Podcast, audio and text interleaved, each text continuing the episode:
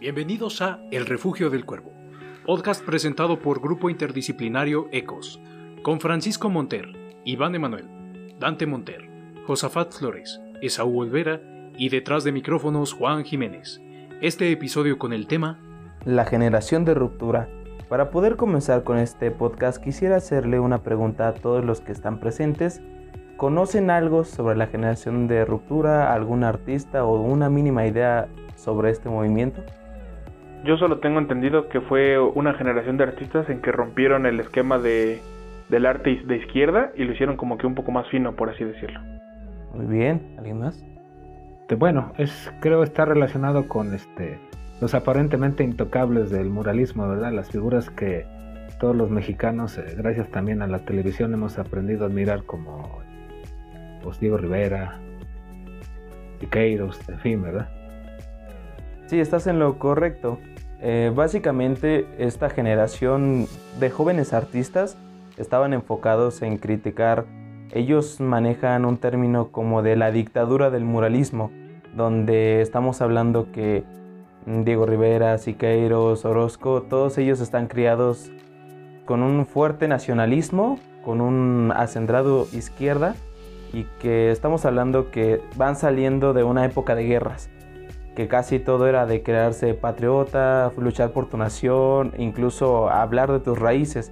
Y es donde aparece un, texto que se tituló La cortina del nopal, eh, que se maneja como un manifiesto, ya que ponía como que muy en claro mm, los, los puntos importantes de lo que trataba de ser esa generación. Realmente no hay un estilo predominante, al contrario, era como que se daba libertad de que pudieras mm, manejar el estilo que tú quisieras. Eh, a veces se les mal llamaba como impresionistas o arte abstracto, que realmente no era en todo cierto, ya que pues incluso había escultura, este dibujo, música y que no estaba enfocado como tal a seguir el orden. De hecho, estaba totalmente lo contrario como que buscaban un cierto individualismo y de, cierta manera también buscaban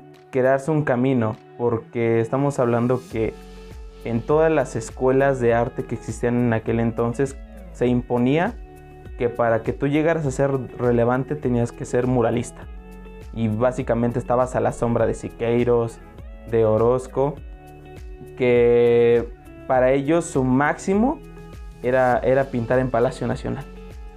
Entonces me dices que esta nueva generación ya no es tan nacionalista como los, como los muralistas y ya que tienen como su, propia este, representación de ellos mismos, ya no son tan patriotas. Eh, sí, básicamente es eso, como que ya ellos manejan que el arte debe de seguir avanzando, que no se debe de quedar estancado con un mismo estilo, porque si bien es algo que funciona, conforme va pasando el tiempo pierde eficacia, porque estamos hablando que ah, es alrededor de los años 50 donde aparece esta generación que ya la gente deja el campo y ya quieren dejar de ver a los típicos campesinos revolucionarios pintados en enormes muros y ya trataban de buscar algo más, más industrializado incluso, llegando a tocar un poco lo que venía manejando el Art Deco como ya algo más industrializado, algo, algo más moderno, que en ese entonces ya se venía manejando de la industrialización y el modernismo. Por ejemplo, hay una, un mural que está en la primaria Presidente Alemán, donde tiene un, un, enfoque sobre los Estados Unidos, sobre la desaparición de Dina y todo el capitalismo, ¿no? Entonces todo eso está enfocado ya con, como dices, con estos nuevos este, pintores. Mm, no tanto porque siguen manejando el enfoque nacionalista. O sea, te siguen manejando la misma imagen del obrero mexicano moreno que sigue luchando contra la opresión de, por ejemplo, en ese entonces Estados Unidos. Algo más moderno vendría siendo lo abstracto.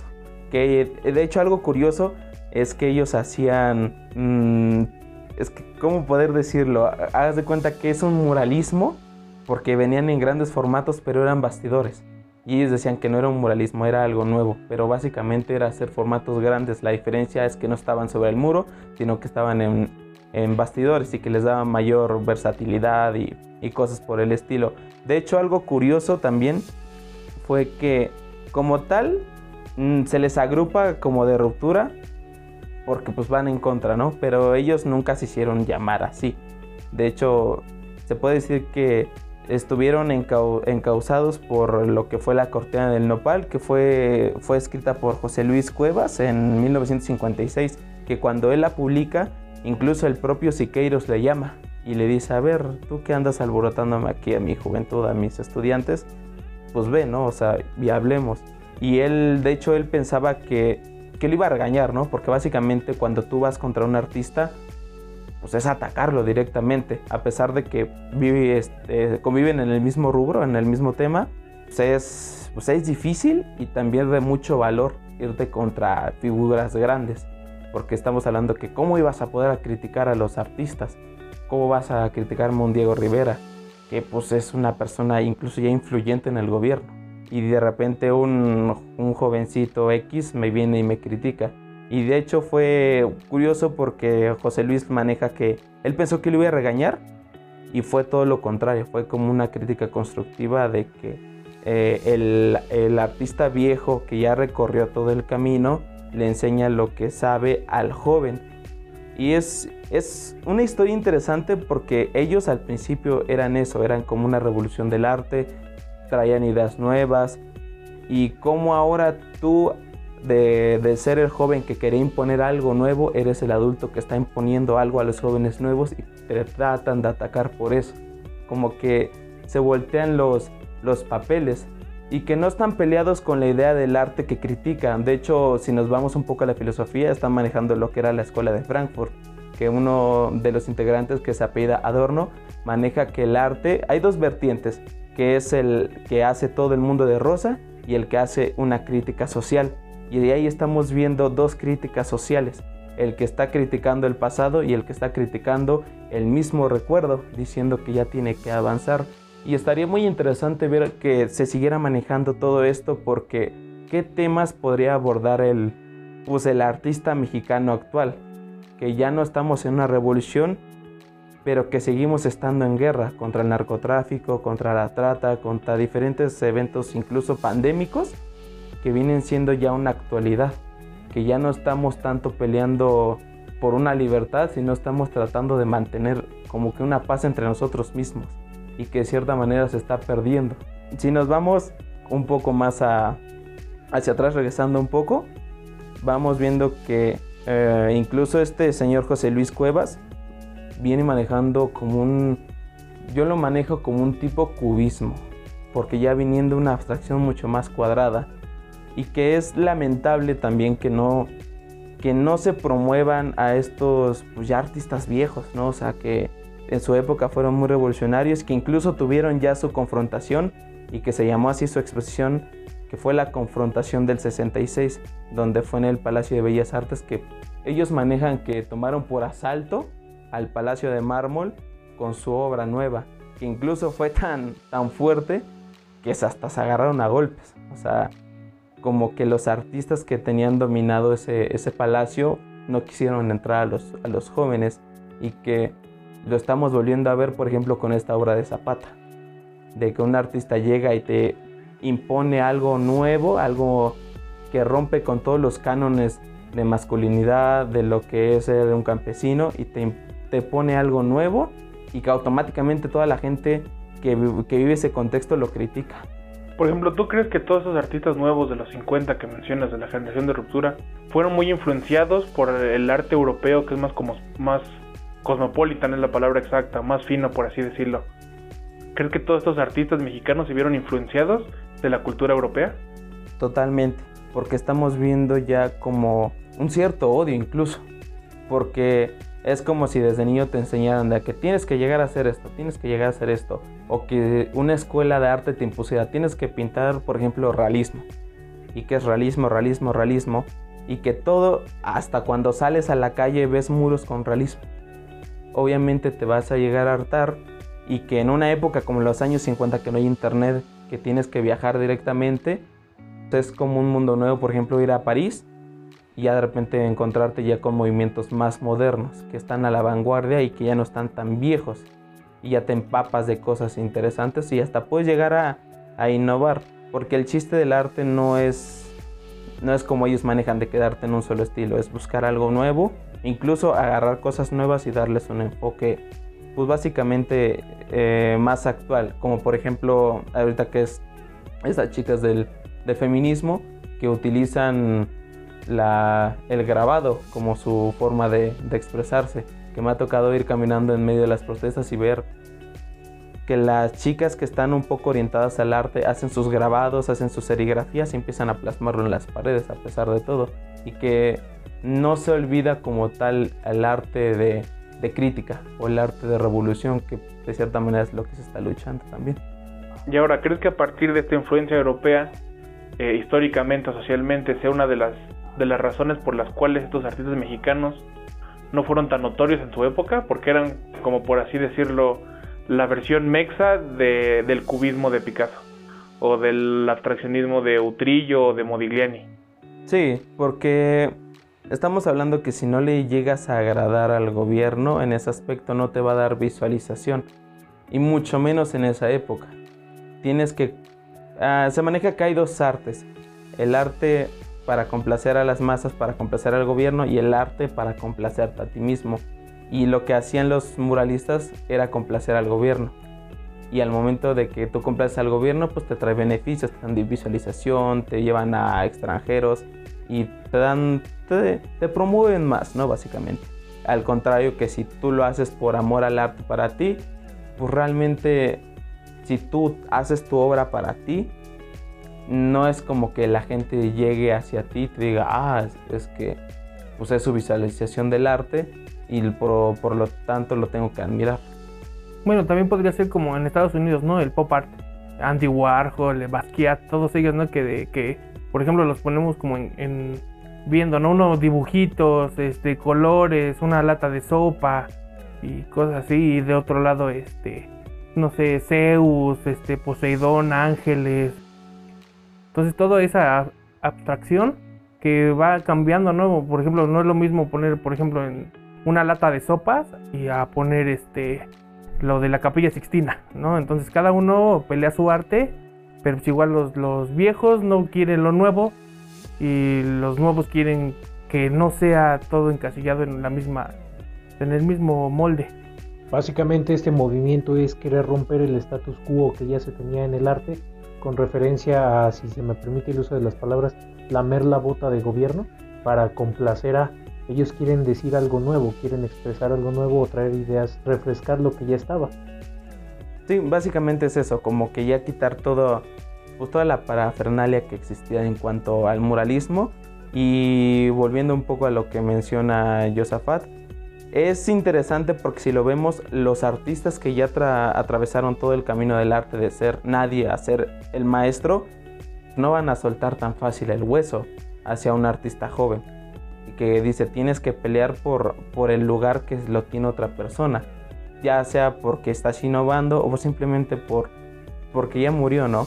Y también, pues, si nos vamos un poco más atrás, el Salón de Arte de París, que básicamente era donde se recibían todas las obras de arte de calidad o de máximos exponentes y que al no poder aceptar todo, crea como que el salón B, que es el salón de los rechazados, y es donde ya se presentan todos los impresionistas, que incluso es donde se aceptan las primeras obras de mujeres artistas, como, como por ejemplo Marie Cassatt o Berthold, que básicamente como son mujeres no son tan apreciadas y que si tú presentas algo a la gente que no está acostumbrada, se va a espantar y va a decir, ¿qué es esto?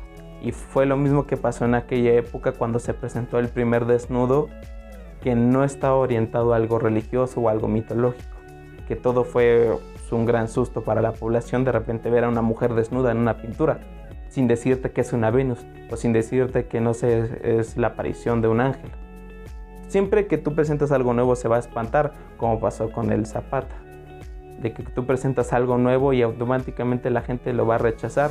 O si lo vemos un poco más, más común con los autos eléctricos, que es lo que se hace, que a pesar de que no necesitan una parrilla, se les pone una parrilla a los autos eléctricos porque la gente tiene que ver algo que lo esté familiarizando con el pasado. Y ya conforme van avanzando las generaciones se van quitando esos pequeños detalles hasta que queda más limpio. Y es así más, más o menos lo que puede funcionar con el arte que tienes que dar como que pequeños toques de, del futuro para que la gente lo acepte. Básicamente buscan una transición lenta para que sea más cómoda para la gente, porque los cambios bruscos pues agitan las, las aguas básicamente, alteran a las personas en ese sentido. Sí, y hay un rechazo, ¿no? Un rechazo total. Eh, ahorita me viene a la, memoria de esto que me, tocó eso de que las mujeres no, no, no exponían, ¿no? Yo estaba leyendo la vez pasada que hay una, una artista que es Artemisa Gentileche, que muchas de sus obras fueron confundidas con de otros exponentes del tiempo y hasta ahora eh, pues están diciendo, no, es que esta pintura no era de este exponente, es de Artemisa, pero había mucha, este, cómo va a ser mujer y cómo va a ser pintor exponiendo en galerías grandes. Entonces como era, era muy buena y había veros, venía de una escuela, no, la verdad no desconozco de qué escuela ven a este, este Artemisa, su, creo su maestro exponía sus pinturas y las firmaba y ya ahorita con la nueva tecnología dijeron, no es que esa no es del maestro, esa es de Artemisa. Entonces ella se tenía que esconder para poder este, pues, hacer una representación de sus obras, ¿no? También ahorita este, los exponentes que nos comentas, ¿no? Tienen que, que empezar desde lo que el gobierno no quiere y ellos exponer de que no todo es revolución, no todo es independencia. Y una pregunta, Dante en esta situación, con este movimiento de, romper con este estatus, ¿cuáles serían como las obras más icónicas o más representantes que dan apertura a este movimiento? Hay muchos, como al haber muchos este, artistas, como es una, una mezcla de todo, porque tenemos casi abstracción, impresionismo. Por ejemplo, de Teresa del Conde, que es básicamente donde se crea la crítica, presenta varias obras.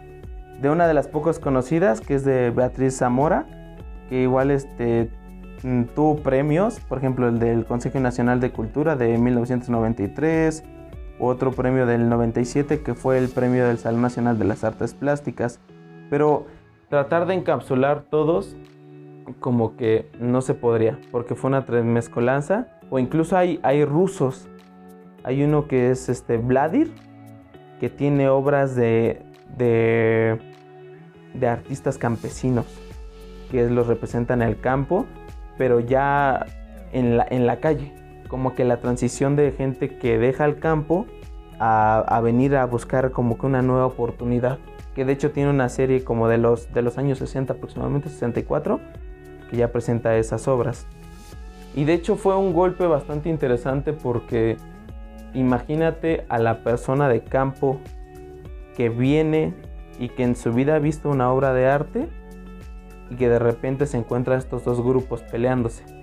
Porque de un lado tienes al muralista que está representando las raíces que les tocó vivir a ellos y del otro lado te traen a un mundo totalmente diferente con la abstracción, con las manchas o incluso con, un, con movimientos rusos como el cartel. Pero básicamente siento que el mexicano o el artista mexicano como que ha perdido un poco ya como la idea de, evolucionar en ese aspecto, porque incluso ya no existen mm, técnicas nuevas.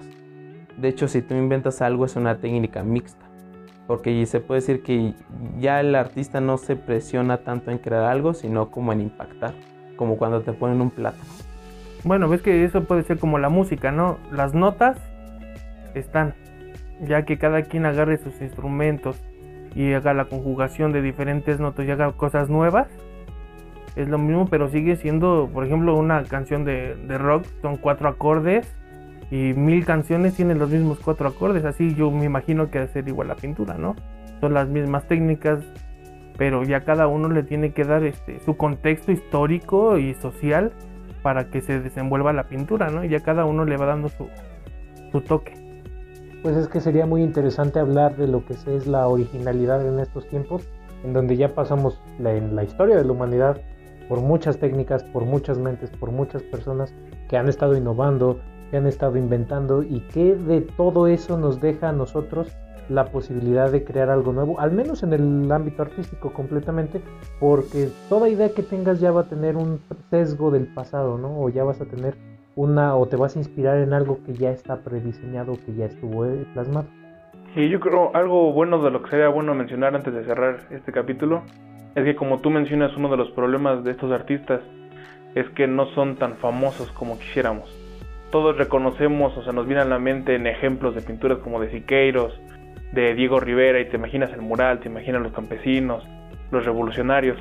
Sería bueno que tal vez mencionar algunos nombres de artistas de esta época para que cualquiera que nos escuche y tenga alguna duda sobre este, esta revolución del arte en México, en sus casas puedan investigar un poco sobre ellos y darse cuenta que hay artistas mexicanos con enfoques que no siempre son de lucha y no siempre son desde abajo. Claro que sí, y siento que igual fue uno de los principales problemas con, con esta generación, porque al tratar de, de abrazar la mayor cantidad de estilos, no hay un estilo que los identifique. Y siento que hay una ausencia de identificación en ese aspecto y por lo cual no son tan relevantes. Que de hecho hay pocos documentales que abordan de esto. Muy bien, también puede ver la censura, ¿no? Ya de que como no son nacionalistas, no va con un, un enfoque político, este, nacionalista, entonces igual el gobierno los tiene que bloquear, no, no, no tiene que ver tanta este, expansión de su conocimiento y de sus obras. Pues creo que una eh, algo que se maneja mucho en esta situación, en Suprema Corte de Justicia de la Nación hay un mural muy interesante que ya no habla acerca de los beneficios que trae el gobierno hacia México. Es un mural muy importante porque muestra, bajando unas escaleras, mujeres muertas, eh, mujeres ahorcadas, cruces rosas en esa situación, en donde la idea principal de, para que, para reafirmar lo que ustedes dicen que no hubo eh, difusión de ese tipo de personas o de ese tipo de artistas, desconozco quién ahí fue él o la artista que hizo ese, todo ese mural, pero la idea central es recordarle a las personas que trabajan en la Suprema Corte de Justicia de la Nación que su deber y su misión principal es hacer justicia, ¿no? Pero ya rompe como el estrato de lo que estamos acostumbrados, en donde la casa protectora es el Estado, la buena es el Estado, y aquí te dicen, no, la verdad es de que México es crudo, México es cruel, México son mujeres muertas, México son mujeres desaparecidas, este, México es una situación en donde vemos cruces rosas, eh, protestas, manifestaciones, pero creo que eso es algo que se debería fomentar todo un poco más. El por qué no se hace, bueno, yo creo que ya son estratos completamente establecidos y desconocemos el por qué, pero creo que sí es una situación bastante interesante en ese sentido. Sí, y que sobre todo el artista trate de buscar una visualización física de sus obras, porque siento que actualmente ya el artista se está cerrando mucho a lo que es Instagram y puras redes sociales y se les olvida que también hay espacios públicos, que hay galerías o que incluso puede ir a, ir a pegar sus obras a simples eh, paredes para que los muestren. Siento que hay esa ausencia de buscar una visualización física. Y bueno, finalmente para, para los escuchas les dejaré unos pequeños nombres de los artistas que conformaron esta generación por si alguna vez quieren investigar un poco más de ellos. Entre ellos encontramos a, a Manuel Filgueres, Enrique Echeverría, Brian Nisser, Gabriel Ramírez Aznar, Gustavo Arlas Murueta, Roger Bon, Vladi, Juan Soriano y Liela Carrillo. En esta situación, bueno, eh, a mí me gustaría eh, invitarlos o invitarte a ti en esta situación, en esta ocasión, mi querido Dante, a ver si nos puedes compartir en nuestros perfiles un poco de estas pinturas o de estas obras. ¿Por qué? Porque hablar de arte, al menos en el ámbito visual, es no poder imaginarnos de qué estamos hablando hasta el punto en que conozcamos la obra. Si nos puedes compartir esas eh, imágenes en, nuestro, en nuestras redes sociales estaría perfecto para que nuestros escuchas puedan ver y visualizar más o menos este choque cultural. Nos pueden seguir en Instagram, estamos como el Refugio del Cuervo. En Facebook también tenemos una página que está igual como el Refugio del Cuervo. Entonces ahí vamos a estar subiendo esta semana este, imágenes sobre estos pintores. Con eso terminamos el episodio de hoy. Les agradecemos escucharnos y los esperamos la próxima semana. Les recordamos que nos pueden seguir en nuestras redes sociales donde nos pueden sugerir algún tema.